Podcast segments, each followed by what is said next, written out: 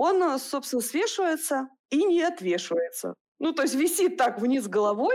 Тихо, тихо, тихо. Ты слышишь? Я прислушиваюсь и говорю, а что слышишь-то? Ничего не слышно. Он такой, ну так и я о том же. Они стоят, стоят в этом кругу и тут понимают, что творится чертовщина, а у них там парень один спит на веранде. До 17 лет, до 17, мать его, лет.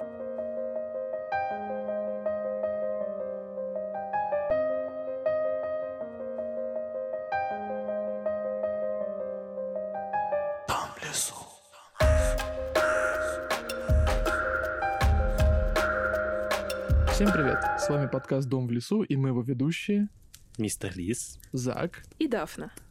И сегодня у нас в гостях божечки-кошечки, в рот компот. Ради всего мясного. К нам сегодня пришла сама Яна Ткачева. Давайте ее поприветствуем громкими аплодисментами, которые никто не будет слышать, но мы их сделаем. Всем привет! Очень рада быть на вашем подкасте. Спасибо, что позвали. Это была моя мечта на самом деле. Наверное, нужно пояснить, что Яна Ткачева — это писательница, автор таких книг, как «Боги как люди», и некоторых других запрещенных книг. Меня зовут Яна Ткачева. Я решила прийти на подкаст «Дом в лесу» и просто, ну, задолбала всех, типа, а, ребята, позовите меня. Ну, во-первых, Яна, ты была первая из э, крупных авторов, э, кто вообще заметил наш подкаст, вот, э, и подписался на нас, вот, и стал активничать в наших комментах, поэтому мы такие, блин, все, Яну Ткачеву надо звать, надо звать, сто процентов. А вы, кстати, в свою очередь, для меня были первым подкастом вообще в жизни. Я очень тяжело воспринимаю на слух информацию, не слушаю аудиокниги, и, соответственно, подкасты были, ну, где-то в моих интересах, где-то там далеко. Я даже как-то не рассматривала их. Дафна была на презентации книги, которую нельзя называть, извините, а, в Москве. Мы с ней там обменялись парой словечек. Да, и я подписалась на вашу группу включила первый подкаст, и все, и я пропала. Я послушала все подряд просто. Я целый световой день, даже перед сном, слушала все ваши выпуски. И вот вы для меня как, типа, первая любовь среди подкастов. О, это так мило. Кошеньки, кошеньки, как это приятно. Я уже предвещаю вот сегодня история очень душевный и классный выпуск. А, и, собственно говоря, сегодня мы решили поговорить вовсе не о книгах, несмотря на твою писательскую стезю. А, мы решили сегодня сделать э, уже полюбившийся многим, кто за нами давно следит, выпуск про мистические истории.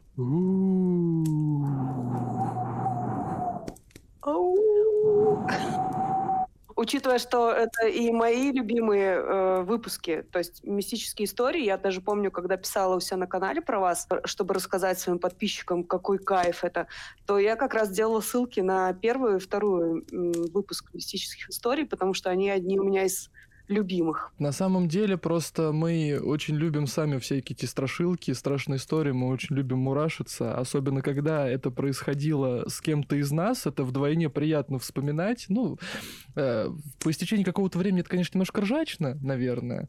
По истечении какого-то времени все вот эти страшные мистические события, которые, допустим, с нами или с кем-то из наших знакомых происходили, они становятся скорее классными историями, какими-то приключениями, как будто ты где-то где это прочитал. Ну да, это круто. Ну, согласна, да, есть такое. Давайте, наверное, все-таки перейдем к делу и расскажем свои какие-то страшные мистические истории. Начнем, наверное, с Лиса. Может быть, у тебя есть что-нибудь Ну, у меня такое? есть, есть у меня в запасе одна. Я на самом деле, это история из разряда вот э, той мистики, да, которая проходит на очень тонкой грани с нашей реальностью, и не очень понятно, насколько там присутствовала магия, или это была просто игра сознания. Собственно, это было лет шесть, наверное, назад. А мы тогда очень активно, значит, с друзьями угорали по всяким а, колдовским практикам, магии, а, значит, и вот этому вот всему а, колдовству. А, и одной из больших практик а, так называемого веканства это празднование праздников Колеса года. Вот, это прям отсылки к классическим языческим традициям, да, там как рождаются, умирают, женятся и, и так далее, бог и богиня. Вот. И, собственно, это все завязано на смену времен года, урожай и всякие такие штуки. И один из таких праздников, это был праздник Мабон. Это, по-моему, он в сентябре где-то там. И вот мы с моим другом решили, что неплохо бы, наверное, провести эту благословенную ночь э, где-нибудь в лесу с палаточкой. А было уже достаточно холодно, ну, как-то мы это, утеплились, поехали в лес, причем мы поехали в какое-то место абсолютно, ну, рандомное. То есть мы там никогда не были, мы просто на карте увидели недалеко от моей дачи лес, и такие, о, вот пойдем вот сюда. Тыкнули место на карте, значит, сели в электричку и поехали. И, в общем-то, это был самый обычный, ничего, ну, как бы, ничего не предвещало никакой беды, никаких событий. Все как обычно, мы разожгли костер, сидим, уже ночь, как бы, травим какие-то байки, рассказываем истории, ну, в общем, вот это вот все, зачем люди обычно едут в походы с другими людьми, да, э, стать чуточку ближе в этот момент. И недалеко от нашей стоянки проходило шоссе. Ну как недалеко, мы не знали точно, где оно, но мы его где-то слышали постоянно. И в какой-то момент вечера, в момент разговора, друг такой типа «Тихо-тихо-тихо, ты слышишь?» Я прислушиваюсь и говорю, а что слышишь-то? Ничего не слышно. Он такой, ну так и я о том же. Мы понимаем, что звука шоссе нет. То есть он пропал. Хотя Вы это... просто переместились куда-то. Ну вот, наверное, да, потому что это как бы Ярославка. Она день и ночь едет, ее день и ночь слышно, там не бывает такое, что там нет машины, тишина. И мы такие, ну ладно, прикольно, что, опять же, мы же тертые мистики, нас же такой штукой не проймешь. А от создателей истории нас, от нас таким говном не напугать, ага. Ну, типа того. И в какой-то момент э, мы начинаем вообще обозревать пространство вокруг, и костер так... Внутри под... палатки или уже э, Нет, мы все это, наружу? все это время мы сидим снаружи, как бы в палатке мы только спим, да, мы сидим снаружи, там костер, все дела. И костер так подсветил поляну, на которой мы сидим, что можно было очень четко увидеть геометрию этой поляны. И она достаточно прикольная тем, что четко в четырех углах поляны перекрестием стоят по одному огромному старому сухому дереву. Мы такие типа, Блин, ну это точно, это точно какое-то ведьмино место. Вот что-то, что-то такое. Еще, наверное, деревья с такими руками, ветвями, да, такие, да. такие костлявые. При этом да. днем ты их не видишь, потому что, в общем-то, еще как бы зелено, да, ну лес и лес, что ты там рассматриваешь эти деревья. А вот при свете костра в ночи это все совсем другими красками заиграло. В общем, как-то в целом, кроме вот этих э, звуковых каких-то аномалий, ничего мистичного у нас не происходило, пока мы не отправились спать. Значит, мы тушим костер, отправляемся спать, и тут такие, типа, слушай, а ведь в такие ночи обычно нельзя оставаться в темноте. Ну, то есть желательно тебе оставаться, если ты где-то на лоне природы, да, при свете костра с разведенным огнем или свечой, вот чем-то таким, потому что всякое нечистое, да, выходит, собственно, гулять в празднике Колеса года. А мы что-то, опять же, похохмели на эту тему, такие, ну все, спать. А холодно, и все время находишься, вот из-за того, что мерзнешь, все время находишься в пограничном состоянии, когда ты то проваливаешься в сон, то обратно в явь, и не до конца, и ты все время вот на, на вот этих качелях. И тут в какой-то момент, когда я лежу, я понимаю, что я ощущаю какое-то присутствие снаружи палатки. Будто бы кто-то ходит у нас по лагерю, очень так нерасторопно. И в этот момент я проваливаюсь в сон, и во сне я четко вижу поляну нашего вот этого лагеря, посреди которой стоит какое-то существо. Оно без рук, а вот чисто как человек с ногами, да, такой выгнутой дугой, да, и издает какой-то гортанный звук в небо, похожий на лязг металла. О боже мой. И у меня, у меня уже, понимаете, ну, ночевка в лесу для меня это реально, ну, как бы страшная штука, особенно вдвоем. Ну ладно, когда большая компания, но вдвоем я бы в лес никогда не пошла. Ну-ну. Я, в общем, от ужаса происходящего, видимо, вываливаюсь обратно в реальность, но меня тут же ушатывает обратно в сон. Ну, то есть, ты как бы уже раскачиваешься на вот этих вот качелях. И во сне я снова лежу и думаю, я уже не понимаю, вообще сплю я или нет, потому что во сне я лежу в палатке. И тут я снова слышу звук, что к лагерю кто-то идет, а потом я слышу не просто шаги, а это шаги человека, как будто бы рядом с которым идет животное. И это животное подходит к палатке, похожее на собаку вот по звукам, и начинает обнюхивать, значит, вокруг. Ну, я, естественно, думаю, что, как бы, во-первых, я думаю, что я не сплю, а во-вторых, я думаю, что, ну, мало ли охотники, там, грибники, там рядом дача, ничего сверхъестественного. А потом собачьих лап становится больше. И еще больше, и еще больше. И вот уже у тебя вокруг это, палатки бегает огромная собачья стая, а потом эта собачья стая начинает рвать палатку. Начинается просто какое-то мракобесие, у меня там все трясется. Э, и я понимаю, что это сон в этот момент. Я понимаю, что сейчас происходит какая-то фантасмагоричная вакханалия, но у меня есть один дурацкий механизм, что я привык, что если мне снится страшный сон, я во сне падаю на спину и просыпаюсь. А тут я уже лежу на спине и мне некуда падать, а я все еще сплю. И в итоге я начинаю во сне орать, так, что я начинаю продираться из вот этого сонного пространства в явное пространство и орать уже наяву. Собственно, после чего меня друг расталкивает, который спал рядом, потому что я просто истошно воплю на пол леса. А, вот. Но это мистичные события, в общем-то, закончились, потому что все мы благополучно проснулись живые, да, это все оказались какие-то игры разума или вот что-то такое. Но я надолго запомнил ту ночку. Я бы не хотела проснуться в лесу от того, что рядом со мной кто-то истошно орет. Вот, я хотела сказать, что что пока ты орал, на соседней поляне спал кто-то, и ему снился какой-то чувак без рук, который орет в пространство. Как вы думаете, может быть такое? Я не, не хотел бы оказаться на месте Лиса в данной ситуации, потому что я бы просто сдох от страха. Все, у меня нет никаких э, предрассудков по этому поводу. Я бы не боялся, не орал. Я просто такой, ну, все, наверное, пора умирать. Вот, спасибо, до свидания, я, я пойду. Мы тебя обязательно везем на Яхрому. Слушай, да, просто подобные вот э, околомистические опыты для нас совсем не новая штука, да. Я, особенно вот, что касается снов, я часто ловлю вот какие-то такие э, не самые приятные штуки в виде сонных параличей, какой-нибудь хтони. Э, я... Да, человека в латексном костюме. Да-да-да. Я помню из, из прошлых э, записей. Я несколько раз как бы вытаскивал себя из сна именно посредством ора.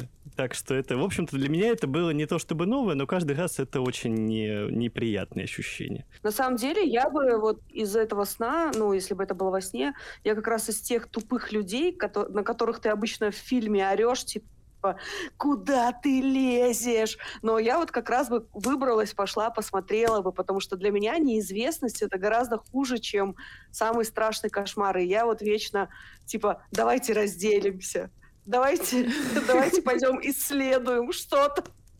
И все мои друзья такие, Яна, хватит, пожалуйста, остановись. Тут понимаешь, в чем дело? Э, дело в том, что э, я не знаю, чего я боюсь, боюсь больше, неведомой хтони или темноты. Вот обычно страх темноты он побеждает, и я выберу не знать, что там находится, и не лезть туда. Вот я согласна, я тоже выберу посмотреть, я еще всех за собой потащу.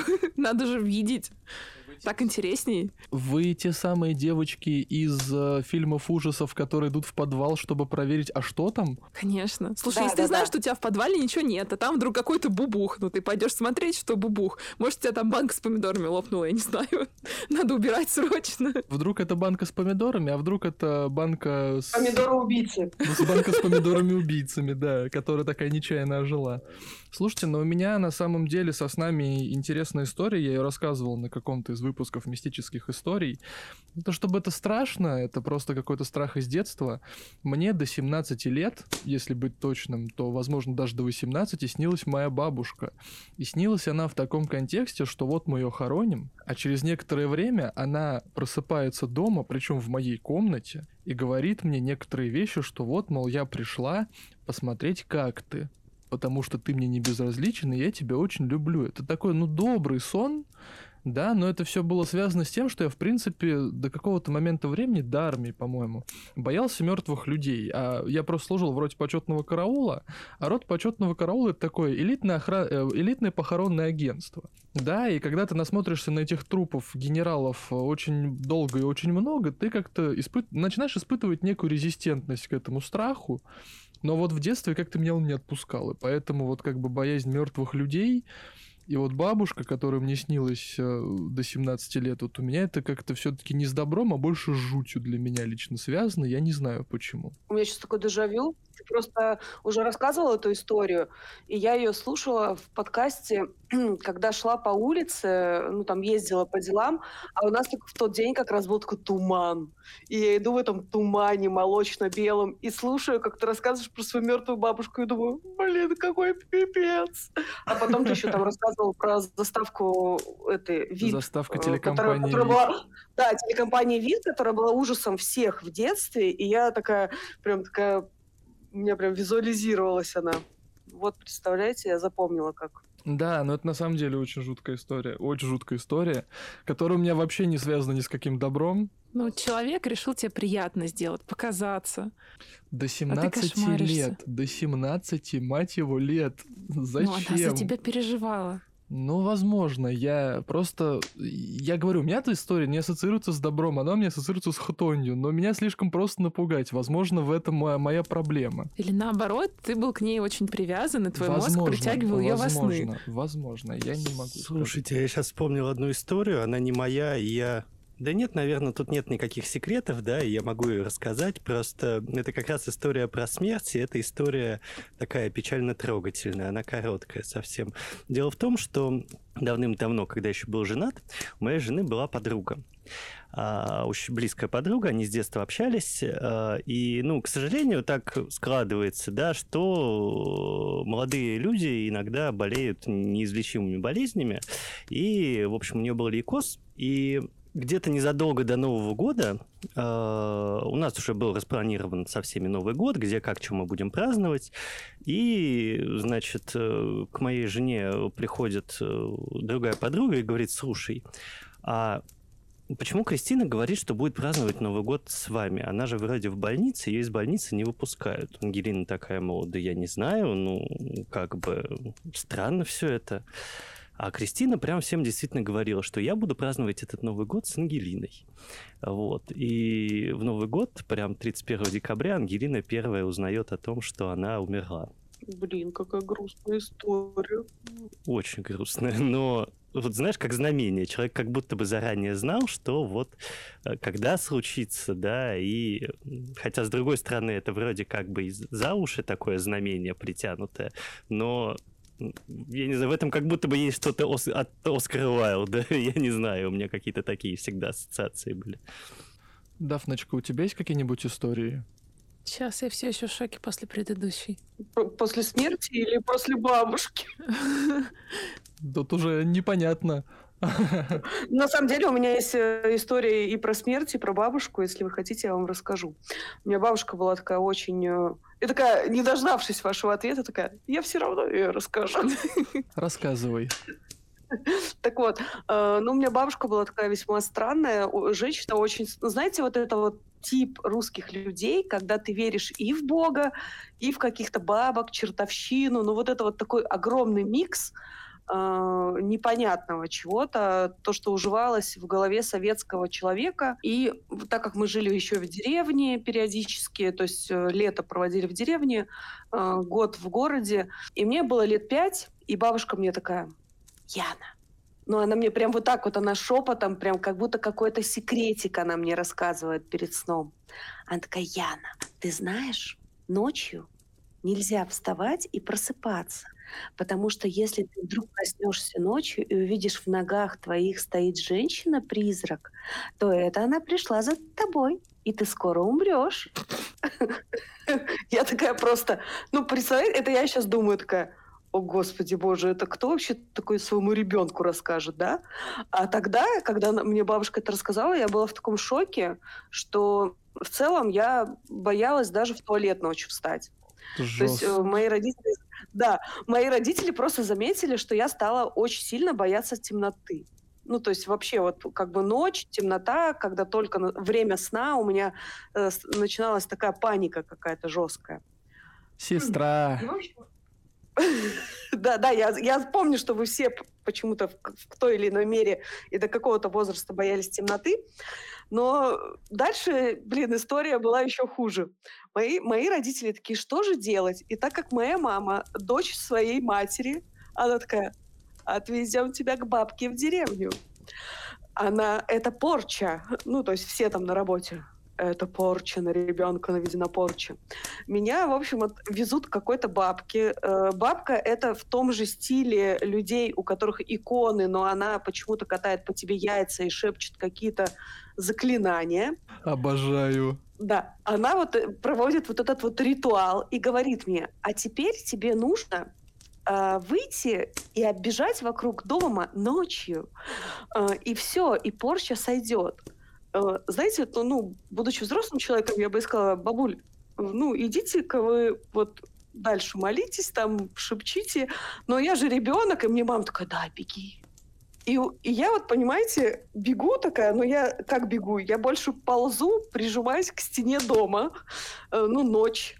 И тут я чувствую, как у меня в голову впивается какая-то рука. Я просто ору так, что, наверное, я там разбудила всех местных собак, и э, теряю сознание.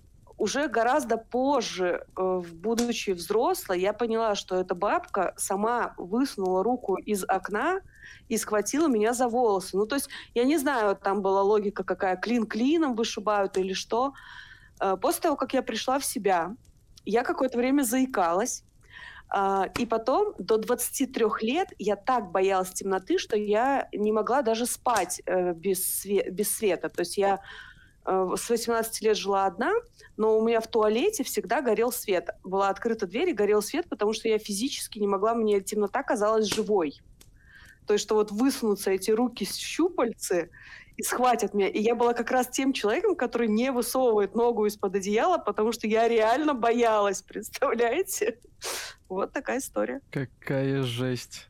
Слушайте, а... интересно, откуда пошло вот это поверье? Это действительно у многих, а, назовем это так, народных практиков, да, вот это проснимание порчи на, ну, допустим, в нашей традиции, я вот смотрю там на своих бабок, да, там, все вот эти катали яйца, как они это называли. Звучит адово смешно, да, но тем не менее они катали яйца. Они почему их катали? Они катают их по тебе, и как бы порча переходит с тебя на эти яйца, а потом их нужно где-то там закопать или там выкинуть на перекрестки и оставить, или вот что-то такое. А в других культурах, например, часто для этого используют э, курицы петухов, которых потом э, убивают допустим, в Перу, из-за того, что у них, по-моему, это Перу, я сейчас могу ошибаться, если что, простите меня, из-за того, что у них не очень распространены петухи и курицы, зато распространены морские свинки, для этого используют морских свинок. Они То есть шаман натурально натирает тебя морской свинкой, вот, которая потом, ну, умершвляется определенным Обидно-то образом. как, морские свинки классные. Да, жертвенная морская свинка, какое кощунство. Не, ребят, на самом деле моя история с темнотой до- достаточно детская, опять-таки. У меня все истории с детства, у меня все страхи из детства. Я не знаю, что, что у меня было за детство, но, видимо, оно было веселое. Да, и вот я сейчас расскажу одну из. Получается, что когда-то в начале нулевых, а, наверное, все здесь помнят журнал УФО, в котором, Я его обожала в котором печаталась всякая антинаучная херня, прости господи. Да. Ни разу не читала. А, короче, журнал УФО. Там печаталась всякая антинаучная херня про инопланетян, про концы света, которые, которых множество. Короче, это РНТВ, но в печати. Да. А, рептилоиды и голоса мертвых. Зацепимся за голоса мертвых. Я прочитал эту статью, и в какой-то момент времени меня пугал шум от пленки кассет. Ну, то есть, вот вы понимаете, да, есть какой-то кусочек магнитной ленты, на которой ничего не записано. И как говорили... Ну, у него такой, и он, он как так шуршит, когда играет. Он вроде как пустая кассета, но там какой-то шелест такой раздается, да? Да, да, да, да, да, да. И суть в чем была? Оказывается, в этом шуме от пленки кассет можно было услышать голоса твоей мертвой бабушки. Возвращаемся к моей мертвой бабушке. Какие сегодня Че, реально? жуткие камбэки. Да, и вы же понимаете, да, что маленькому ребенку что-то втереть очень легко, поэтому я прислушивался, я даже не знаю, возможно, это моя какая-то апофения, или я просто пытался связать несвязанное. Я пытался услышать, я даже что-то слышал, что мне что-то говорят, я такой, а божечки, кошечки. А вот эти вот еще, есть еще белые шумы, а, как вот, допустим, пустой канал, Помехи в телевизоре. да, белый шум, пустой канал. Белый шум. Вот, да, белый шум. Белый шум, пустой канал, а, либо если ты на видеокассете тоже оставляешь какой-то небольшой промежуточек для начала записи, то там, если ты не настроишь правильно свой ВХС-магнитофон, то там тоже будет белый шум. И я и в этом белом шуме своей апофении что-то видел и что-то слышал. Ребята, мне жутко так не было никогда. Я лет до 16 боялся темноты, наверное, из-за вот этих вот историй, потому что вдруг сейчас в темноте, потому что мне что-то сказала моя мертвая бабушка, меня сейчас в темноте кто-нибудь схватит за щиколотку и потащит к себе в мир иной. И я такой, боже, блядь, отпустите меня, пожалуйста, мои страхи. Я я э, когда-то оставался дома один, когда мои родители уходили в смену, а они у меня железнодорожники и работали в смену часто. Я ложился спать в зале и оставлял включенным телевизор, но ставил его на таймер, чтобы, если что, если я все-таки смогу уснуть, то все было хорошо. Момент в следующем. А, Очень продувались у нас косяки, потому что окна были старые, деревянные, и частенько вот это вот закладывание стекловатой или обычной ваты с э, мастикой не, не совсем помогало зимой. И все-таки ветер пробирался через оконные щели. Так вот, ветер перебира- пробирается через оконные щели, и из-за того, что ветер гуляет по квартире, трескаются обои. Ребята, мне было невыносимо страшно. Сейчас я понимаю, что трескаются обои из-за того, что ветер гуляет из, из косяков. А тогда я такой... «А, Отпусти, отпусти меня, кошмар, ведь я ни в чем не виноват. Вот такая вот у меня веселая история. Слушай, у тебя есть все задатки для медиум, мне кажется. Если ты э, займешься там стеловерчением или купишь себе спиритическую доску, мне кажется, Чем у тебя все получится.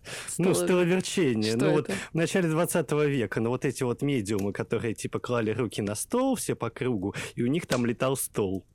Э, Вот, э, ну, типа там призыв духов, вот это вот вся классическая... Еще там, да, были э, голоса призраков. Ну, то есть они там как-то это все делали. Ребят, можно не надо, и я буду спокойно жить, пожалуйста. Ну нет, все, это уже идея для стартапа, пожалуйста. Все, я понял. Мне кажется, Дафночка у нас очень давно молчит, а у нее тоже есть история, она хочет их рассказать, возможно. А я хочу, да, тебя порадовать очередной историей. После которой Что ты не будешь спать, а я Да. эту историю знаю. Ты не будешь спать. Да, я и У. буквально вчера еще раз вспоминала, и, честно говоря, меня пробрала. История это не моя, но она моего друга, который я знаю лично. И ну, он меня уверяет, что все было именно так. Поэтому все-таки сделаем скидку, что есть шанс, что он мог что-то подвыдумать. Но, тем не менее, история классная. Да. В общем, это было, когда а, им с компанией было лет по 16-17. Они отправились отдыхать на дачу к какому-то там, к подруге. Итак, они поехали с друзьями на дачу. Они приехали, по-моему, уже где-то ближе к вечеру, в сумерках. А, дача, она была дов- а, заброшенной. То есть там а, эта дача принадлежала подруге, но при этом ее семья туда почти не каталась. Потому что несколько лет до этого там умер, кажется, это был ее дед. Поэтому место использовалось, ну, так вот раз в год приехать потусить. Звучит как начало классного приключения. Так, Да. Собственно, они отпирают дачу, заходят, и на веранде стоит вскрытая недопитая бутылка пива. Причем она явно, ну, не несколько лет там стоит. Ребята на это посмотрели, удивились, ну, и подумали, что, может, кто-то взломал, может, там бомжи погуляли. Хотя никаких следов взлома, да, все замки были закрыты. Ну, в общем, ладно, оставили они эту бутылку, ушли, сначала потусили, потом разошлись по комнатам. И получилось, что вот мой друг еще с двумя ребятами в одной комнате, в другой комнате там остальные хозяйка дачи, еще несколько ребят, и один человек остался спать на веранде, тоже за закрытой дверью, и он, по-моему, как раз был у них самый младший. Вот, они разошлись по комнатам. И пока мой друг и еще двое ребят, я просто, к сожалению, имен не помню, а, пока они в комнате бесились и разговаривали, их все прекрасно слышали. А, им даже замечание сделали, они перешли на шепот, и этот шепот все еще продолжали слышать все их соседи. А, в общем-то, в тот момент, когда начался, началась вся веселуха, как вы понимаете, их больше не слышал никто. Они уже укладывались спать, а, когда слышат, что на даче, где-то у входной двери, ключи ворочаются. Кто-то открывает дверь снаружи. Они удивились, но подумали, ладно, может, там хозяйка сходила в магазин, еще что-нибудь, хотя посреди ночи странно. Они продолжают, они уже лежат, засыпают, говорят совсем шепотом. Потом они слышат шаги, которые идут по коридору, четко до их двери. Их дверь была изнутри а, закрыта на щеколду. Они смотрят на эту щеколду, как она начинает дрожать и медленно отодвигаться. Ну, одурели, понятное дело, все. Она открылась до конца, после чего дверь распахивается, и но не бьется о стену, а останавливается на каком-то расстоянии до нее. Будто вот человек ее сам рукой распахнул, но при этом остановил. Никого нет на пороге. Ну, ребята знатно напуганы. Они смотрят, ничего не происходит, как бы никто не заходит, никого нет. И тут они понимают, что что бы это ни творилось, да, а, сейчас, секунду, вот, я самое главное забыла. После того, как распахнулась дверь, а, ребята решили, что творится что-то мистическое, и надо попытаться защититься каким-нибудь способом, да, который насмотрелись в фильмах. Собственно, у моего друга был с собой а, кулон в виде молота Тора. Они встали в центре комнаты и с помощью этого кулона сделали такой вот воображаемый круг и встали в нем. Потому что все фильмы, начиная от сверхъестественного и дальше, учат нас тому, что надо сделать круг, там, соль или там что угодно. Спасибо, во что вы Гоголь. верите. Да. Да что уж там сверхъестественное, Вий. Вот. Они стоят, стоят в этом кругу и тут понимают, что творится чертовщина, а у них там парень один спит на веранде. И они за него испугались. И решили его проверить. И вот один из этих парней, я, я не знаю, как их условно как-то назвать, парень один, да, раз я не помню имени. Не мой друг, а его друг. Парень один, первый выходит из круга, за ним выходят все остальные, и они идут на веранду проверять а, того, кто там спит. Они к нему ломятся, стучат, кричат, вообще ноль а эмоций. двери закрыты. Да, двери все То есть, несмотря на звуки ключа, все двери закрыты. Да, ну то есть все, где комната, где спали люди, включая веранду, да, были закрыты. Они к нему стучат, вообще ноль эмоций, кричат, ломятся. После чего они решили пойти к хозяйке дачи. Стучат в соседнюю дверь, ломятся. Ноль эмоций. Ну, все спят. Ну, ничего не остается, они вернулись в свою комнату, закрыли дверь и разлеглись по кровати. есть, подожди, они еще и заперты с этой потусторонней дичью оказались, по сути. Кстати, да, об этом я не подумала. Офигеть. Они же тут еще и уйти не могли, раз все двери закрыты. Может, они и провалились в сумрак? Ну, кстати, похоже на то. Ну да, раз их никто не слышал. Собственно, они уже разлеглись по кроватям, получилось как-то успокоиться, и парень один через какое-то время. Уже когда стоит полная тишина, с его кровати раздается такой утробный рык. Они его окликают. Парень один, как ты? Он не реагирует и рычит. Капец, просто Собственно, мой друг, да, мой друг поднимается, подскакивает к нему. Он лежит на кровати с открытыми глазами, рычит, и у него вертикальные зрачки. Ну, мой друг, в общем, бьет его по щам. Тот приходит в себя. Очень хорошая реакция, которую не показывают в кино, да? Когда ты видишь что-то потустороннее творится с человеком, надо бить его в лицо. Да. Парень один приходит в себя, а, он спал, он ничего не понимает, что происходит. Нет, я не рычал, ничего такого не было. А потом понеслась, как говорится. Они снова раскладываются по кроватям, снова рык, снова мой друг подскакивает. На этот раз, а, как он говорил, у него глаза как у трупа были. Тут нужна небольшая ремарка, что мой друг Мутные закончил типа. школу морской пехоты, он знает, как выглядят трупы.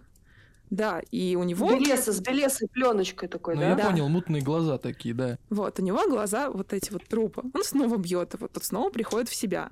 После чего а, одного удара дальше уже было недостаточно. Парень один подскакивал, рвался. Мой друг его бил, пытался уложить как угодно.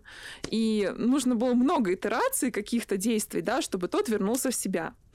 А, одно из последнего, он смог вырваться из схватки моего друга и ломанулся в сторону двери. И вот здесь было непонятно, вот как сам друг осмысляет после эту историю. Рядом с дверью висело зеркало. И неясно, он ломился в дверь, чтобы выйти, или к зеркалу, чтобы... Ну, есть разные поверья, да, про вселение, про зеркало, что нужно увидеть, чтобы переход случился. Ну, в общем, добежать они ему не дали. А, после чего мой друг просто на него сел сверху. Второй парень, парень номер два, тоже на него сел сверху, и так они его держали всю ночь. С рассветом это дело не прекратилось. После рассвета, наверное, еще прошло часа два, прежде чем а, парня один перестал вот так вот штырить. Ну, когда окончательно вся эта вакханалия закончилась, наступило утро, поднялся весь дом, и оказалось, что мальчик, который спал один на веранде, спал и ничего не слышал, из соседней комнаты тоже. Они не слышали ни звука, не то, как они дрались, не то, как к ним ломились, вообще ничего.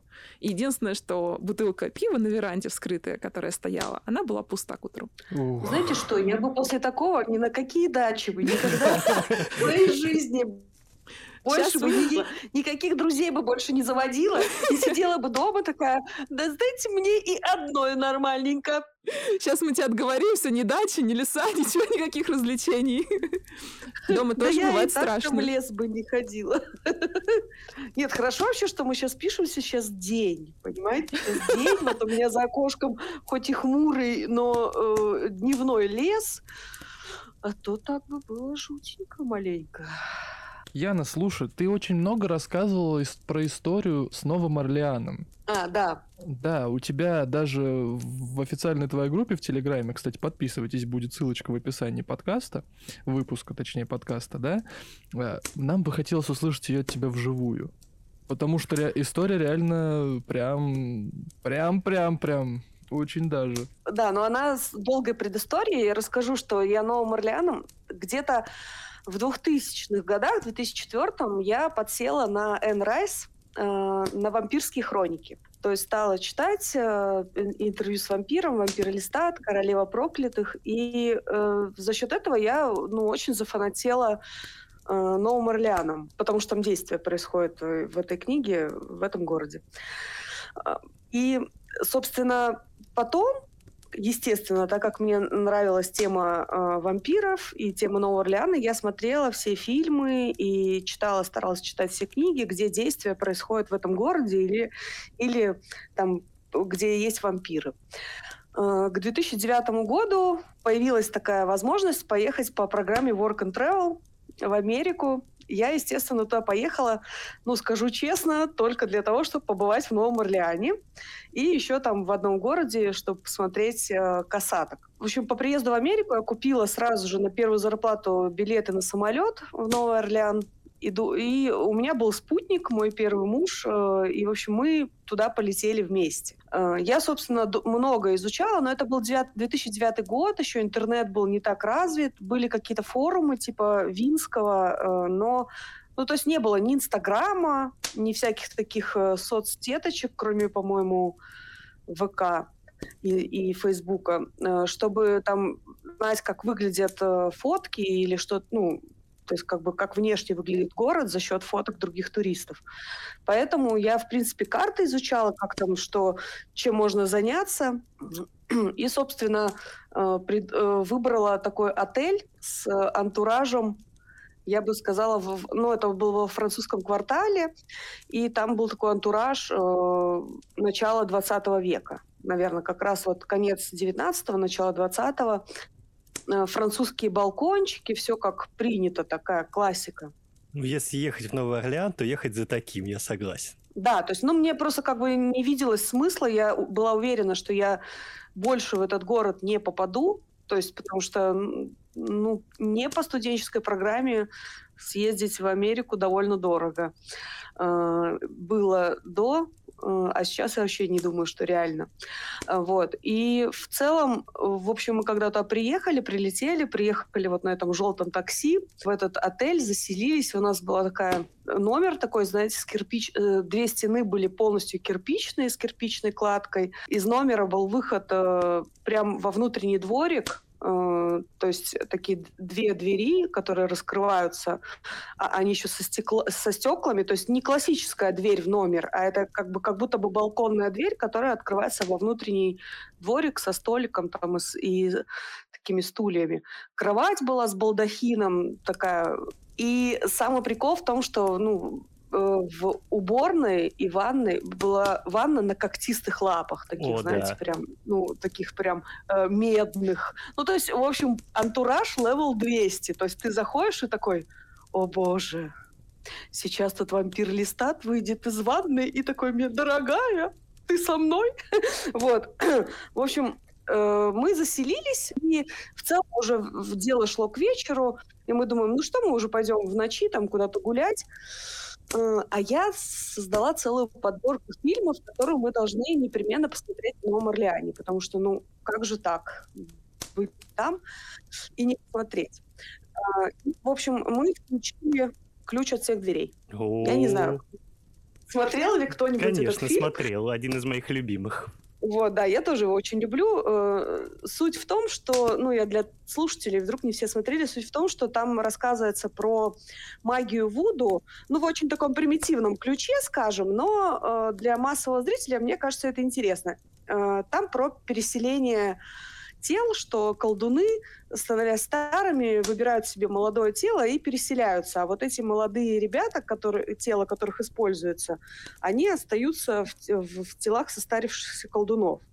Но самый прикол в том, что типа эта магия не работает, если ты в нее не веришь. В общем, досмотрев этот э, фильм, мы поняли, что уже где-то час ночи. Я говорю своему мужу, а давай интервью с вампиром посмотрим по 25-му кругу. Он такой, господи, сколько раз можно смотреть этот фильм? Но мы, в общем-то, включили его, стали смотреть, и я понимаю, что ну как-то жутенько становится, потому что тут мы посмотрели про магию Вуду, тут про э, интервью с вампиром смотрим, э, ту экранизацию, где э, Брэд Питт и Том Круз. И э, тут у мужа падает телефон с кровати. Он, э, собственно, свешивается и не отвешивается. Ну, то есть висит так вниз головой, и, и очень долго. Я такая думаю, в чем проблема? Может, у него там инсульт или что? Я такая, м-м, все в порядке. И тут, э, знаете, ну, ну, то, чтобы понимать, у меня муж, э, бывший такой крупный парень, такой качок, и, тут этот вот шкаф такой, Яна, таким голосом, как будто, я не знаю, девочка какая-то трехлетка. Я такая, что? Он такой, тут знаешь, что-то под кроватью странное. Я, я говорю, да, а что там странное? Он такой, ну посмотри. В общем, я беру свой телефон, собственно, свешиваюсь с другой стороны кровати, мы включаем оба э, фонарики на телефоне, я вижу, что под кроватью стоит такой подсвечник, э, знаете, с ручкой такой, как бы он как блюдечко, но с ручкой. И в нем воткнута черная свеча, вот черная. А, а вокруг этого подсвечника нарисованы мелом э, какие-то знаки, и на самой кровати, на днище деревянном, тоже нарисованы письмена и знаки. Тут просто наступает минута молчания, у меня проносится вся жизнь перед глазами. Э, я почему-то сейчас уже думаю, что, возможно, это какая-то маркетинговый ход гостиницы, может, они какой-то антураж соблюдают. Но на тот момент мне было вообще не смешно. Вообще меня эта мысль не посетила, потому что у меня была единственная мысль. Я в чужой стране, э, одна, где моя мама, я хочу на ручки. Мой муж просто начинает орать, просто верещать. Все, нам трындец, сейчас выскочат какие-то старые колдуны воду заберут наши тела, мы сдохнем в этом городе. Истерика длится, ну, где-то минут пять. Потом я думаю, что надо что-то делать. Хватаю из э, подставки под зонты. Э, собственно, это была такая фешенебельная гостиница, и там для каждого гостя э, в подставке под зонты был, были зон, зонты-трость. Я вот хватаю этот зонт-трость, и вот этой э, ручкой его пытаюсь вытащить эту свечу. В общем, я вытащила эту свечу, как клюшечка ее дотолкала до двери, вышвырнула ее на улицу во внутренний дворик и смыла все э, меловые пятна, в общем-то, помыла полы под кроватью.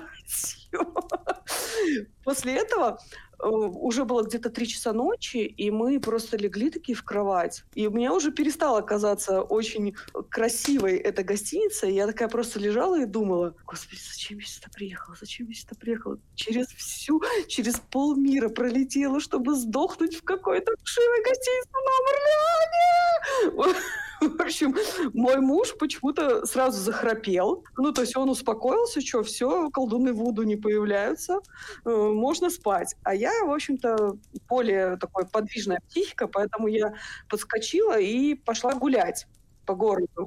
Уже расцвело, ну, где-то было 5 утра, я выхожу, город пустынный. Чтобы вы понимали, Новый Орлеан, вот французский квартал, он гудит там, ну, где-то до 4 утра, пока не начинает расцветать. И в целом я иду, никого нету на улицах. Все бары уже закрыты, все. И я заблудилась, естественно, потому что я там один поворот, второй поворот, третий, а навигаторов не было. То есть э, в целом в 2009 году было жить не так просто, как сейчас. У нас навигаторов не было, у нас были обычные кнопочные телефоны с, цветным, с цветными экранами, но тем не менее. И, в общем, я иду, заблудилась, э, сворачиваю на какую-то узкую улочку. Э, смотрю, и там все закрыто, все ставни, кроме одно, э, одних ставней, которые распахнуты, и там какой-то магазинчик типа куклы Вуду продаются. И около этого магаза на ступеньках сидит мужик, афроамериканец, правильно, да, говорить? Э, и он... Э, правильно я сказала? вот, и он э, такой, э, как бы опустив э, лицо в согнутые руки, сидит такой на корточках типа спит, я так поняла. Тоже чуть-чуть маленькая ремарка. В Луизиане, именно в Южных Штатах, очень много темнокожих людей со светлыми глазами, потому что там колонии французов же были, и много рождалось смешанных, э, от смешанных союзов. Ну, метисы, получается. Да, да. И до сих пор там это очень распространено, но для нашего, мне кажется, человека это довольно непривычно. Так вот, и я, в общем, иду. Я не знаю, что, зачем я это сделала. Я просто подхожу к этой лавке и начинаю рассматривать одну из кукол Вуду. Ну, то есть я вот ее, они висят такие прям на вот этих ставнях, и я самую нижнюю такая взяла, думаю, может купить как сувенир, такая рассматриваю, она такая забавная. И тут просто я чувствую, как меня кто-то за ногу хватает. Знаете, вот ниже, чуть-чуть ниже коленки сзади. Просто хватает и мертвой хваткой сжимает. Я просто выпускаю эту куклу Вуду, э, смотрю, а этот мужик, который спал, он схватил меня, он поднимает лицо, а, распахивает вот эти свои голубые глаза на черном лице. Они такие еще с красными белками, потому что я так подозреваю, что он был э, не очень трезв э, и не от алкоголя. Ну, под веществами какими-то. Да, да. Ну, то есть, мне кажется, как, ну, там они очень много курят всякого разного. И он начинает мне что-то бормотать, причем не на английском. У, у, у меня просто, у меня челюсть отвалилась. Я, короче, э, я, я настолько испугалась, что у меня, знаете, паралич такой случился. Вот обычно, когда мы пугаемся, есть два варианта. Замри, зам, замри или беги. Ну, и беги. Э, есть, когда ты сразу убегаешь, а есть... И вот у меня... Я обычно отношусь к тому типу людей, которые при Э, в общем опасности или убегают, или атакуют в ответ. Но тут я, наверное, один из немногих моментов жизни был, когда я реально растерялась и меня просто парализовало. И я понимаю, что я держу эту куклу Вуду, а чувак шепчет мне что-то какое-то, какие-то ужасные. И вот он напевно так, знаете, э, как будто это какое-то заклинание. Я опять такая, пипец, ключ от всех дверей. Я эту куклу Вуду отпускаю, пытаюсь вырваться из его... Но он, правда, сразу меня отпустил, он ничего не, не, не, там, не при, принимал никаких действий, он меня сразу отпустил. Я, короче, бежала оттуда так, ребята, я, наверное, так только бегала от медведя-гризли, когда на меня однажды медведь-гризли, ну, как бы была опасность, что, что нападет. А, и вот, короче, я туда бежала так быстро и сильно, что я заблудилась настолько, что потом полдня не могла найти свой отель. чтобы вы понимали. Вот такая у меня история была в Орлеане. Боже, какая жесть. Вот тебе и туристические поездки на места э, славы Энрайс. Мне интересно, да, что да, он да. там наговорил.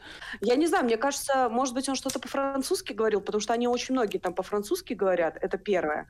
А второе, я боюсь, что со страха, ну, точнее, я не боюсь, а я подозреваю, что я так испугалась, что я просто не разобрала, что он говорит, потому что на юге очень своеобразный акцент, и, возможно, он э, по-английски говорил, просто я со страху не поняла. Ну, но, по сути, это звучало довольно жутко и напевно, и я такая думаю, о господи, ну, думаю, все, он какое-то заклинание читает, сейчас еще, наверное, уже волосы мои как-то где-то там подобрал с футболочки, пока я там на куклу воду пялилась. Типа, мне конец. Было очень страшно. Да, жестко вообще, честно говоря. Это была красочная демонстрация того, как круто читать о таких вещах в книжках, и как не круто оказываться в таких событиях. Да, вообще, вот на самом деле я обожаю всякую мистику читать обожаю кино смотреть мистические, но э, сама я понимаю, что хотя я вот, я очень скептичный человек. То есть, э, если что-то происходит, я всегда стараюсь, как, ну, вы, наверное, заметили, что я всегда ищу рационализацию, и вот даже рассказывая эти случаи, я как-то про них потом думала, искала какое-то рациональное зерно. Но иногда но в моменте, точнее, не то, что иногда, а в моменте ты не думаешь рационально. У тебя начинается вот этот вот животный страх какой-то, на, э, тупо оголенные инстинкты, и ты просто, ну, это кошмар. Да, я с тобой согласен, это полный трендец. Я говорю, я бы сдох просто, все. Меня, меня бы не стало сразу же. Меня бы взяли за щиколотку, а меня, в принципе, за щиколотку брать, когда я этого не жду, это очень плохо и очень хреновая идея да, я бы все, я только взял бы эту куклу Вуду, меня бы взял тут за щиколотку, и все, я бы упал. Здрасте, очень приятно, с вами было хорошо, до свидания, очень классно. А вот вы в прошлом выпуске как раз разговаривали про какие-то, ну, квест-румы там и... Да, хоррор-квесты, хоррор-квесты. Да. Так вот, я как раз слушала и думаю, я однажды в Таиланде, э, ну, это был где-то год 2008-2009, еще не было вот этих вот 5D, квест-румов, ну, такой, сильно искушенного настолько не было всего. Э, зритель был не искушен. И я в Таиланде попала в квест-рум, состоящий полностью из зеркал. То есть там не только зеркальный лабиринт, но там очень много комнат, и они все разного вида зерка... зеркальности, и их надо пройти. И на самом деле, вот казалось бы, ничего страшного в этом нет. Но тебе дают такие белые перчаточки, беленькие носочки, потому что ты же трогаешь руками там все. И чтобы они чтобы не оставлять следов, э, и что... И, короче, когда ты оказываешься... Вот мне, для меня было самое страшное оказаться в зеркальном лабиринте. Потому что там не видно вообще стыков. Э, ну, то есть это хорошо, качественно сделанный зеркальный лабиринт. Ты миллион раз отражаешься, ты не можешь понять. То есть ты вроде, вроде я пыталась э, действовать по принципу правой стороны, то есть все время поворачивать направо. Это, оказывается, не всегда работает. И пока под, у тебя под руками вот эти зеркальные двери как бы толкаются, и ты идешь дальше в такую же зеркальную комнату, то тебе вроде не страшно. Но как только ты поворачиваешь куда-то, и ты натыкаешься на тупик, ты понимаешь, что перед тобой что-то не проваливается, и ты уже как-то что-то запутался, где ты, такая паника наступает. Просто я вот тоже человек не очень, я не, не слишком пугливая, скажем так, но это, это какой-то такой уровень паники, который я даже не могу объяснить. Ну, я в зеркальных лабиринтах тоже не... Ну, в смысле, не тоже. Я в них не был никогда, и, наверное, после таких рассказов я навряд ли туда пойду. Хотя, если, если подумать, то пощекотать нервишки, возможно, когда-нибудь, когда я буду сильно пьяненький, наверное, да. А так, не знаю. Я просто бывала во многих потом э, зеркальных лабиринтах, и они вообще не такие страшные. Я просто хочу сказать, что азиаты, они вот, короче, знают, э, короче, смысл как-то, как сделать реально страшно. Там еще был следующий, одна комната была такая, где ты заходишь, ну, то есть это куб такой, большой в человеческий рост, такой куб зеркальный. И как только ты туда наступаешь, он начинает, короче, качаться. Понимаете? То есть у тебя, вокруг тебя зеркала, еще и под ногами перестает быть твердая поверхность. Оно вот так вот качается. Ля, это вообще было просто... Это был трэш. Со мной была мама и ее подруга, которая была около 70. Э, я просто... Ну, они такие ой, что-то нам нехорошо. Я такая, вам нехорошо, мне тут нехорошо. В общем, ну, в целом это было довольно жутко. Да, я тут с тобой соглашусь. Но азиаты в целом, они мастера такие. Азиаты знают толк во всем. Да, к счастью, и в кей-попе, и в страхах людских. А мне так сходить захотелось, что-нибудь подобное. Ты так здорово рассказываешь, я очень хочу. Аппетитно, ну, да. Я бы тоже аппетитно. попробовал, потому что это, да, это такой челлендж для твоих органов чувств, дезориентация, и это может, ну, скажем так, вызвать какие-то новые ощущения, так уж точно. Я вообще не удивлена, что хочет лист попробовать, потому что вот это, знаешь, э, твой, твой рассказ про, про как могилу? тебя похоронить в могиле, да, да, да до сих пор я, я просто мужу до сих пор рассказываю, не, прикинь, короче, в могиле на ночь, на всю ночь. И ты такой лежишь, и, и, и, вот я, э, мне теперь ночью иногда это снится, ты знаешь, после твоего рассказа. Ну, на подкасте, то я удивлена, что Дафна захотела, потому что Дафна, мне кажется, ты более осторожная. Ну, местами, на самом деле. А, я бы вот, например, я боюсь пойти в какой-нибудь хоррор-квест, где тебя хватают в темноте за ноги. Но при этом, а, если мне расскажут какую-нибудь э, историю, что вот, смотри, там произошла какая-то а, офигенно странная, дичь. необъяснимая мистика, да, там какие-нибудь духи-призраки ходят и еще что-нибудь, вот туда я ломанусь тут же. Если есть возможность, я такое обожаю. Но при этом никаких хватаний в идеале бы.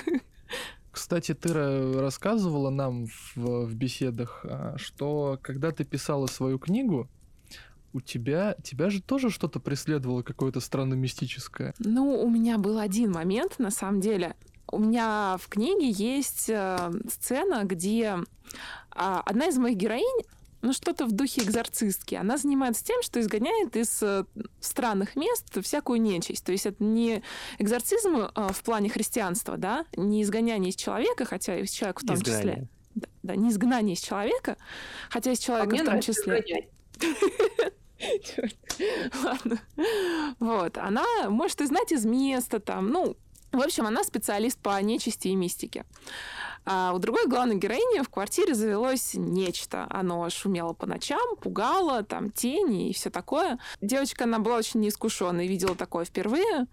Причем в этой квартире буквально недавно умерла ее родственница, и она позвала вот экзорцистку. Когда я писала момент изгнания, мне же нужно было как-то жути нагнать. я вот вспоминала все, что сама где-то там краем уха видела, слышала, да, только ну, утрировано, понятно. Всякое паранормальное явление и тому подобное. В общем, всю мою любимую тему.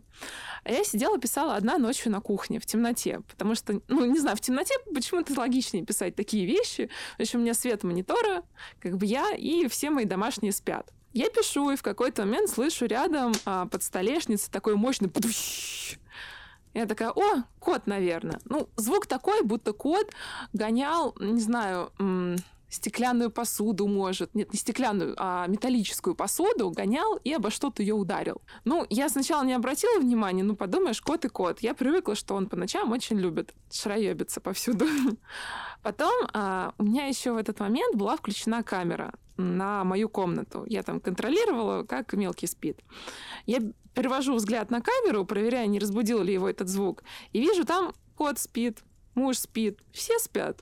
Поворачиваюсь к столешнице. То есть, то есть все спят, а у тебя кто-то там ходит, а, да? Ну, вот этот будыщ, он был где-то в полуметре от меня. Я смотрю на спящего кота, на спящих всех, на столешницу, откуда этот быдыщ. Ну ладно, пишем дальше. Такая, такая уже, уже резистентность выработалась такая. Ну да, ну, как бы что я сделаю? Это моя квартира, я тут не сбегу. Я знаю, что она выкидывает разные такие плюшки. Я, к сожалению, оттуда уже съехала, я по ней иногда скучаю. А это была пятая? Да, да, да. Это была Хрущев... наша любимая Хрущевочки, хрущевочки. Я обожаю хрущевочки. В ней какая-то своя атмосфера, мы уже говорили про это. Там на... много разного такого. Но вот это вот был, наверное, самый мощный бдыч, который я там слышала, причем вот буквально рядом со мной, в полуметре. Но у меня просто очень мало времени было, чтобы книгу писать. У меня нет времени с орами бегать Нет времени квартире. отвлекаться на всю эту, вот, а, да. эту вашу мистику, да, вот эти ваши пугания, отвалите тут дело и делайте. Да, мне пришлось просто продолжить. Ребят-призраки, все очень классно, но сейчас я занята, сорян.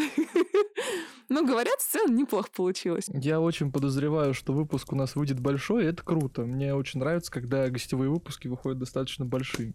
А еще мне бы хотелось, наверное, спросить у вас о вещих снах, наверное. Может быть, у вас у кого-то были какие-то вещи сны, повторяющиеся сны.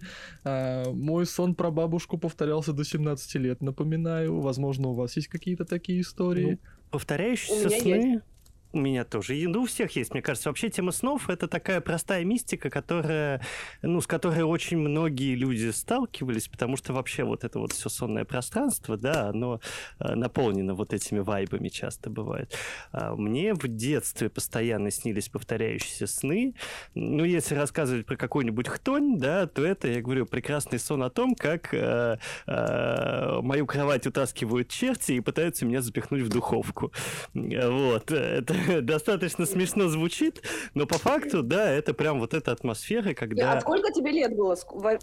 Начнем с того, сколько тебе лет было. Ну, лет шесть, наверное. Ну, шесть лет это нифига не забавно звучит. Мне кажется, это самое э, страшное кошмар. Это, да, это типа, когда ты ночью во сне просыпаешься якобы вот в своей комнате, вот она обычно такая полупустая, то есть у тебя остается мебель, но не остается какого-то вот этого декора, мелких предметов, а вот она такая пустынная как бы. Вот. А просыпаешься от того, что в твоей комнате что-то шебуршится. А потом я понимаю, что как бы моя кровать, она так во сне приподнимается над э, полом, да, как будто бы левитирует, и начинает потихоньку уплывать в сторону э, двери из комнаты. И я такой как бы перегибаюсь через кровать и вижу, что там такие маленькие чертики с большими головами. Вот. А их много-много-много. Их прям толпа такие хихикающие. Вот. Они твою кроватку как бы тащат, тащат по коридору на кухню, и там как бы эти чертики открывают духовку, и там, естественно, сон, он искажает пространство, и как бы вместе с кроваткой меня вмещают в эту духовку, закрывают, и там начинается адское пламя.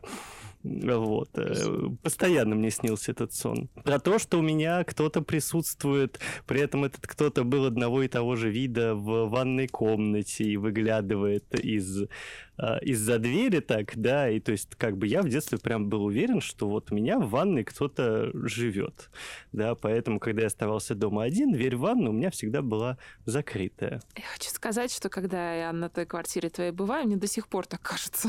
Да, это многим там так кажется. Дафна, what about you? Ну, на самом деле у меня короткая история. В общем, у меня был период лет в 16-17, когда мне определенной периодичностью снились вещи сны, которые сбывались вот ровно как приснилось. То есть где-то раз в пару недель, почему-то именно с четверга на пятницу. Но считается, что вещи сны с четверга на пятницу. И мне всегда в это время... Да, да, я тоже такое слышала. Да, и у меня всегда именно тогда снились сны, которые вот... Причем они были ерундовые. Какой-то совершенно бытовухи, там, о том, что я с парнем посрусь, или там что-то в универе. Все всегда сбывалось. Пока мне э, в одну из таких ночей не приснилось, ну, что-то в духе смерти. Она была как олицетворенная в девочке, э, небольшого роста, ребенок э, с полностью белыми волосами, э, с белым лицом, то есть она альбинос, получается, была. Вот. И она достаточно жуткого вида, а еще одета в такое черное платье, такая лоли маленькая.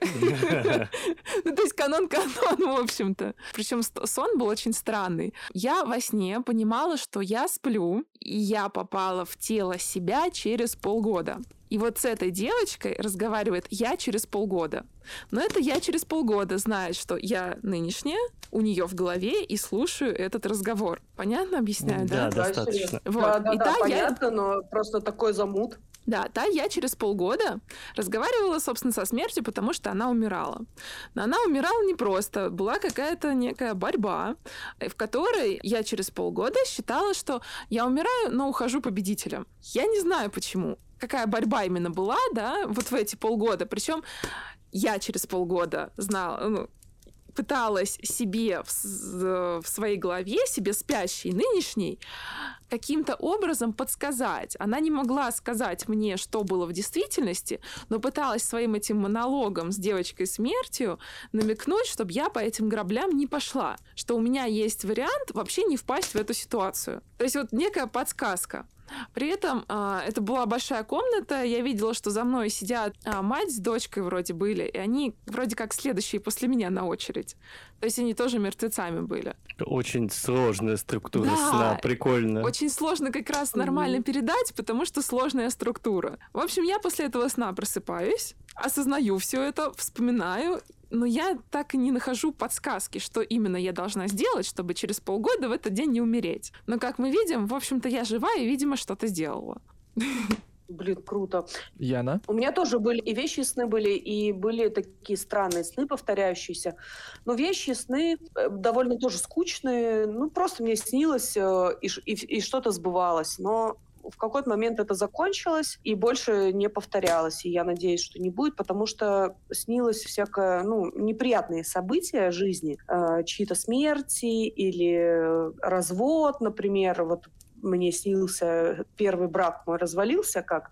И мне вот прям года три до этого снилось, как это происходит, и это сбылось все в один в один. Ну, было довольно странно. У меня есть другой э, рассказ про сны, мне кажется, он гораздо интереснее, потому что мне лет с четырех снилось, как я умираю.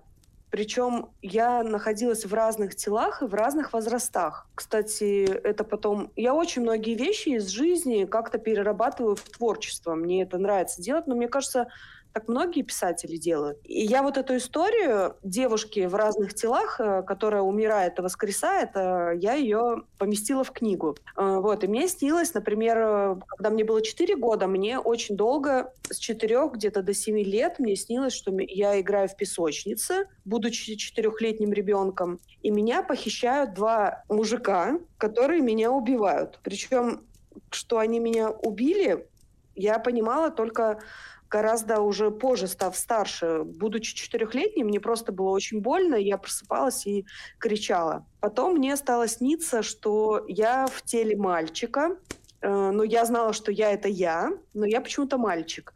И я в какой-то коробке закрыта. Я не могу оттуда выбраться, и в какой-то момент из стен э, вылетают такие, знаете, шипы острые ну, как решетка такая, которая соединяется, и меня на эти шипы, короче, нанизывает.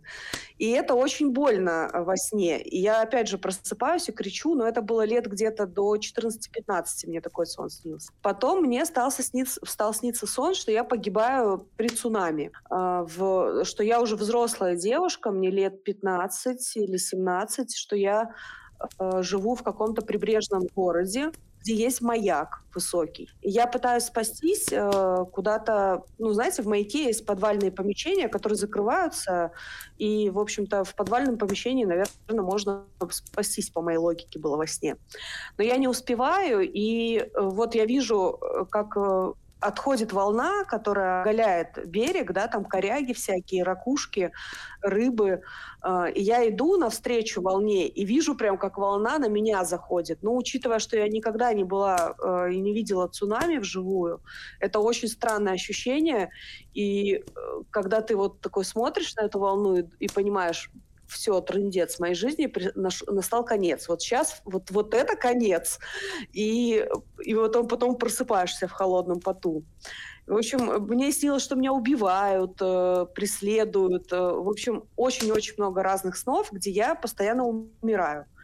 Но где-то после 30 прекратила это сниться разные вариации. Ну, я могу про свой сон рассказать, наверное. Он не совсем вещи, не совсем повторяющийся, но в определенный момент времени меня это немножко напрягло, потому что сон был с конкретной датой. А, мне было 15, Ого. да, мне было 15, в один из снов на летних каникулах перед 10 классом, как сейчас помню, мне приснилось, что в моем родном городе э, все э, бегут и мечутся, потому что наступает конец света. А конец света наступал э, своеобразным образом, если можно так выразиться. Сейчас, простите меня, слушатели, за тавтологию.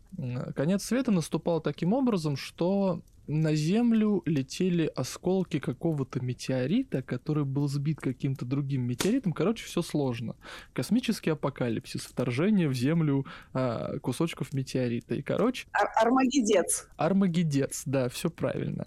А, и суть в том была, что я застал э, весь этот армагедец на привокзальной площади. То есть метеориты начали падать тогда, когда мы с друзьями вышли на променадик в центр города, а город маленький. Все неслись с какой-то датой, как сейчас помню, это была дата, вспомнил, 16 августа. И я проснулся, и я проснулся уже за неделю после того, как эта дата прошла.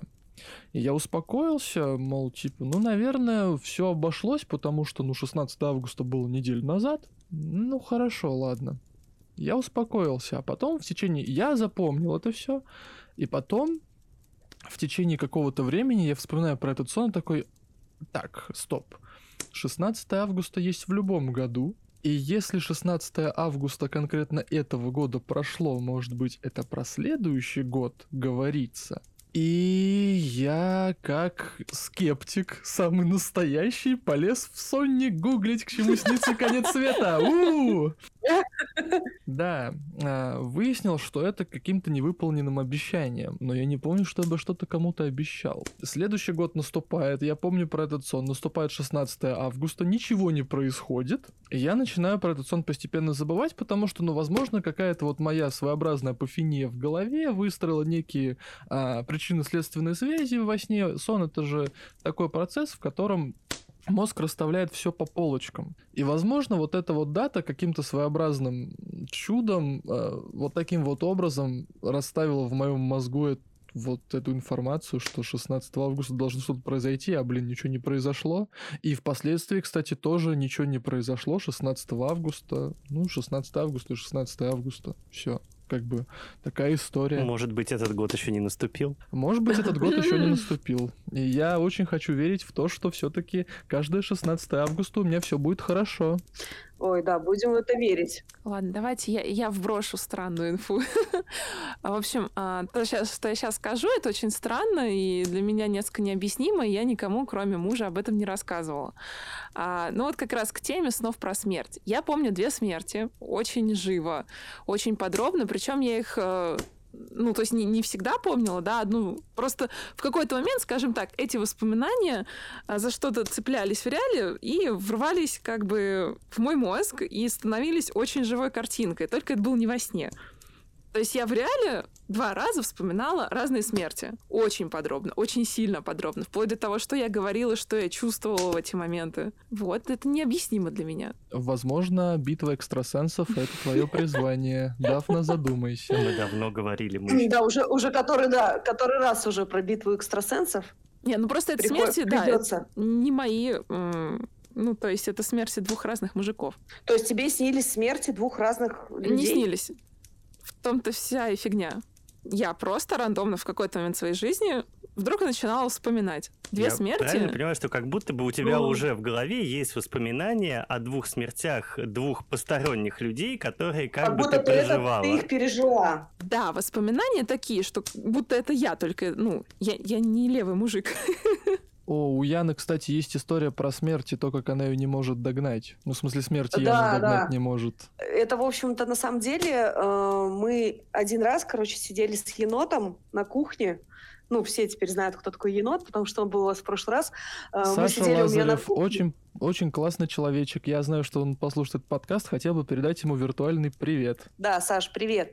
В общем, э, ну, благодаря Саше, на самом деле, наверное, родится эта книга, потому что мы сидели у нас на кухне, и в очередной раз, ну, я, Паша, э, мой муж и наш друг Алексей, и в очередной раз рассказывали, э, ну, кучу историй, которые со мной происходят. И Саша такой говорит, блин, вообще трэш, с одним человеком такого не может происходить ну, столько всего. А я вам честно скажу, что у меня с рождения, ну, просто постоянно сыпется на меня какой-то э, трешак.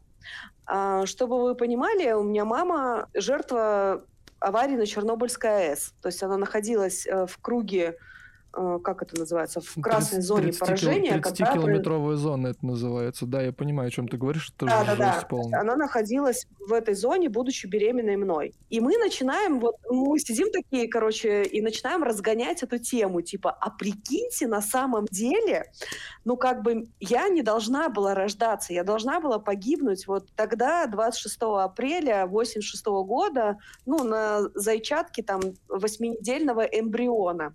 Но в небесной канцелярии кто-то, короче, проволындал, потерял бумажку с тем, что меня надо выпилить. И так случилось как-то, что я выжила. Ну и судя, э, в принципе, мы таки думаем, ну, человеческая же жизнь э, и жизнь там ангела смерти, они же не сопоставимы по времени.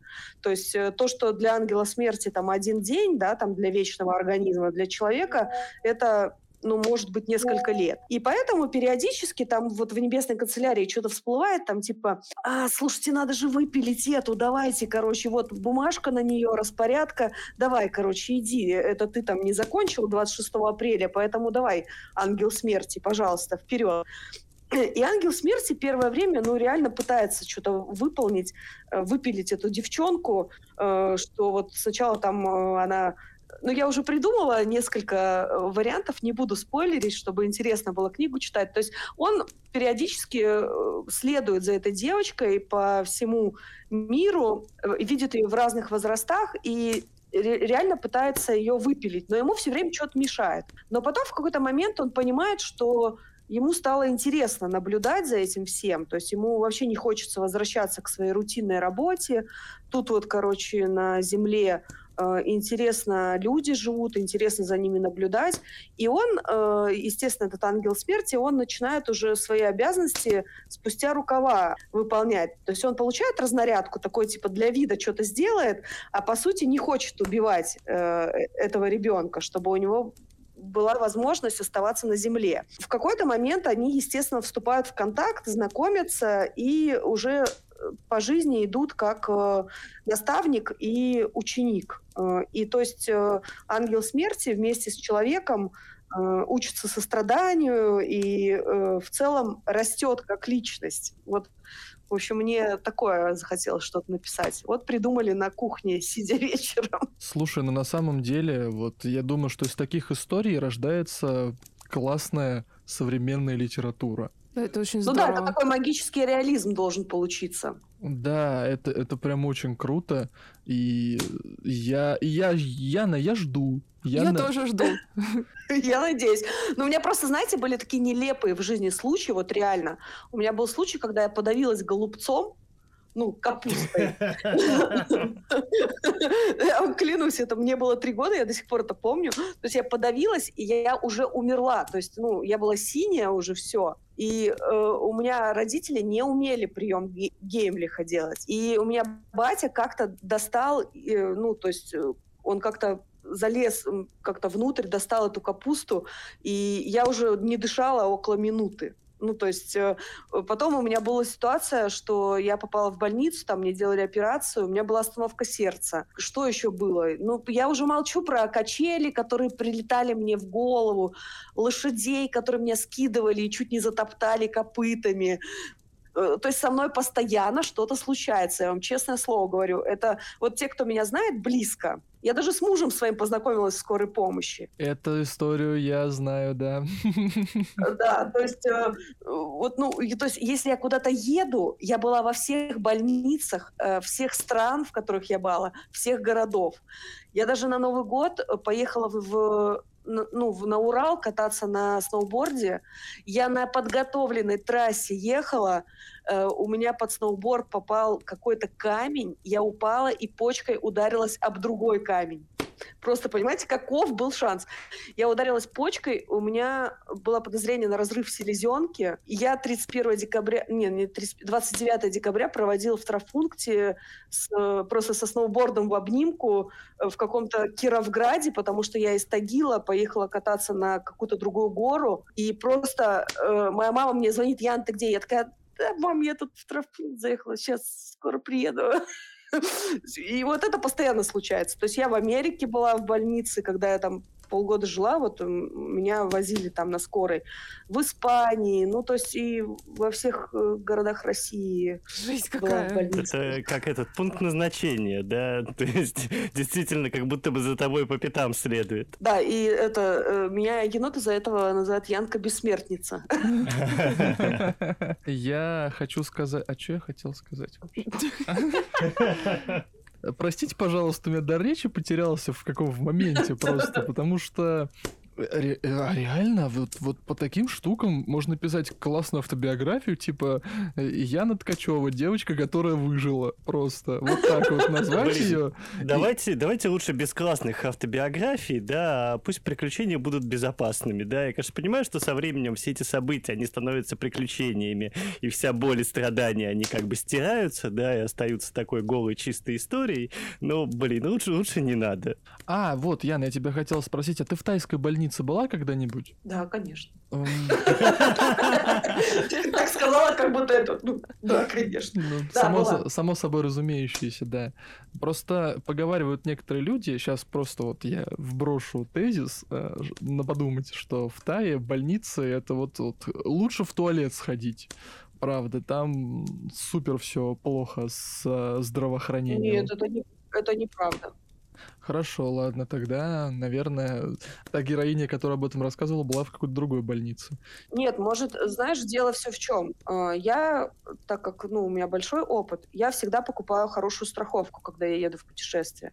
И все зависит, ну, если у тебя в путешествии происходит страховой случай, ты не можешь просто так поехать в любую больницу. Ты звонишь в страховую компанию и говоришь, э, знаете, у меня там аппендицит или у меня, э, не знаю, из ноги сейчас э, торчит кость и хлещет кровь. Что мне делать? И, ну, это смешно, но они, но они должны тебя отправить в ту больницу, с которой у них контракт, Конечно, если у тебя там инфаркт, наверное, ты по скорой. Ну, у меня просто инфаркта пока что не было. Вот. Ключевое ну, и, наверное, слово ты... пока что. Яна, не надо так. Не, ну, все мы люди. Так вот, я имею в виду, что у меня вот настолько экстренных случаев, когда чтобы я там умирала от кровопотери, э, за границей не было, только в России.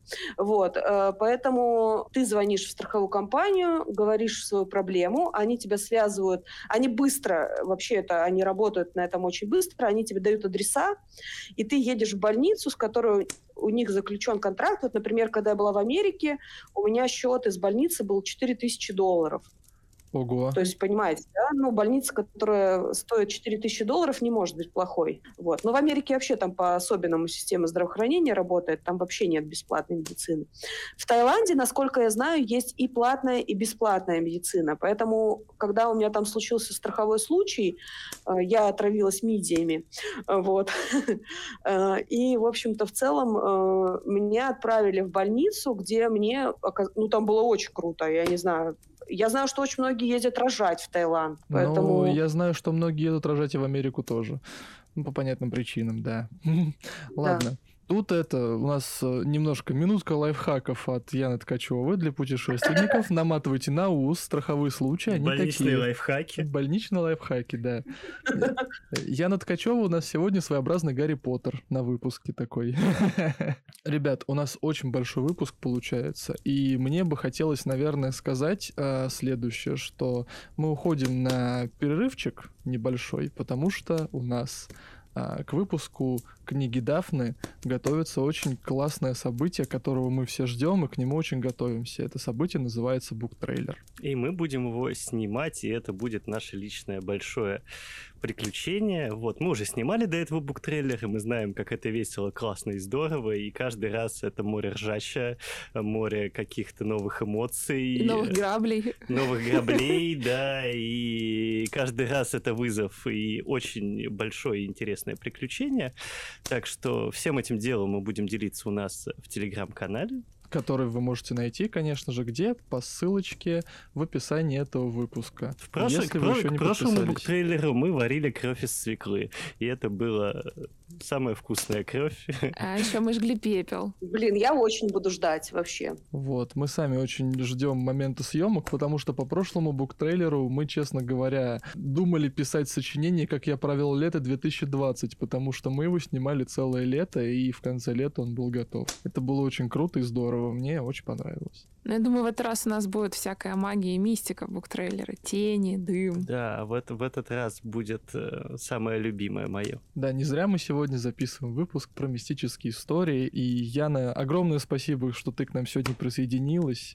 Очень было ну, классно. Спасибо, что пригласили. Очень было классно с тобой поболтать. Надеюсь, что в следующий раз, а мы обязательно встретимся, мы встретимся с тобой вживую. Очень было бы Ой, классно. я тоже надеюсь. Спасибо вам огромное, что вы меня пригласили, потому что я, ну, реально очень хотела к вам попасть, очень хотела с вами поболтать. Жалко, что не вживую, да, я очень из-за этого расстроена, ну что поделать, километры между нами. Спасибо вам огромное. Спасибо высоким технологиям за то, что мы имеем видео, э, аудиосвязь, видеосвязь и можем вот так вот созвониться, поболтать, было очень круто. Ну а с вами был подкаст «Дом в лесу», и мы его ведущие... Мистер Лис. Зак. И Дафна. И наши гости Яна Ткачева. Еще раз огромное Пока. спасибо. Еще раз огромное спасибо, что была с нами, и всем пока-пока. Дом в лесу.